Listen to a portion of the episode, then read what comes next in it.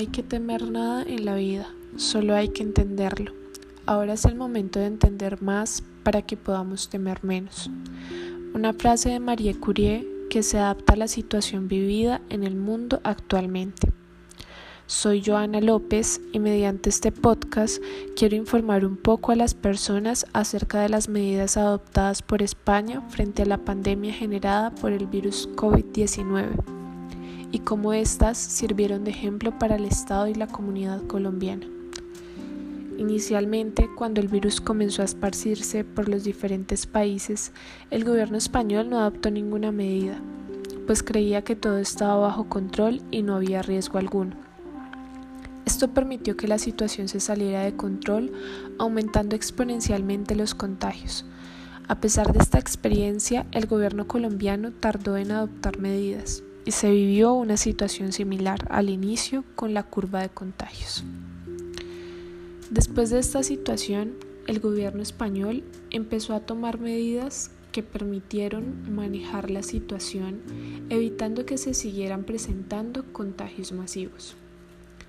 Algunas de estas medidas han servido de ejemplo para el gobierno colombiano y se han puesto en práctica.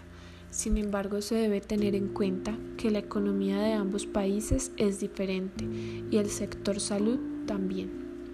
Además de la inminente problemática social que presenta este país, como lo es la corrupción, que logró manchar algunas medidas propuestas por el gobierno, como lo fueron la entrega de subsidios a las poblaciones menos favorecidas.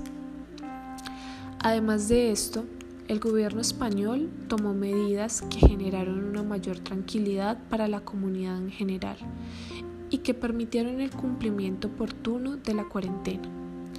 Algunas de estas medidas fueron verificar mediante un chip la distancia y el tiempo de paseo de las mascotas, intensificar la guardia de policías locales y militares para verificar el cumplimiento del estado de cuarentena de las personas, Además de esto, España construyó el hospital provisional más grande de Europa. Inyectó millones de euros en la economía y en las empresas, ayudando a fortalecer el sector empresarial. Generó subsidios para las personas en condición de desempleo. A pesar de que el gobierno colombiano ha tomado medidas pertinentes, aún no ha logrado fortalecer el sector económico de tal manera que se genere menos pánico en la comunidad y que las personas puedan estar en sus hogares, cumpliendo las medidas impuestas. Aún muchas de las empresas que pueden seguir laborando no han adoptado medidas de teletrabajo, lo cual hace que, que la población se vea expuesta al contagio diario y muchos no cumplen la medida de la cuarentena porque necesitan trabajar para seguir respondiendo económicamente a sus familias. Es por eso que las medidas económicas tomadas por el gobierno español pueden servir de guía para generar tranquilidad en la comunidad y permitir que se cumpla la cuarentena. Finalmente, los ciudadanos españoles se encuentran más dispuestos a compartir sus datos sobre su estado de salud, además de sus datos biométricos y de localización, para así ayudar a combatir la pandemia también se muestran concientizados con la importancia de su información de salud, ya que su fin es limitar las posibilidades de expansión de este virus y acelerar la vuelta a la normalidad. Esto puede ser un ejemplo para la comunidad colombiana, pues aún muchas personas se toman en broma toda esta situación.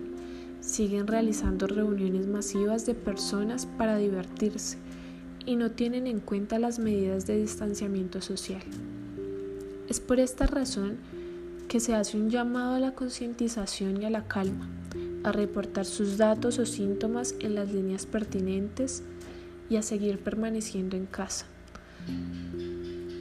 y a adoptar las medidas de seguridad necesarias si se requiere salir.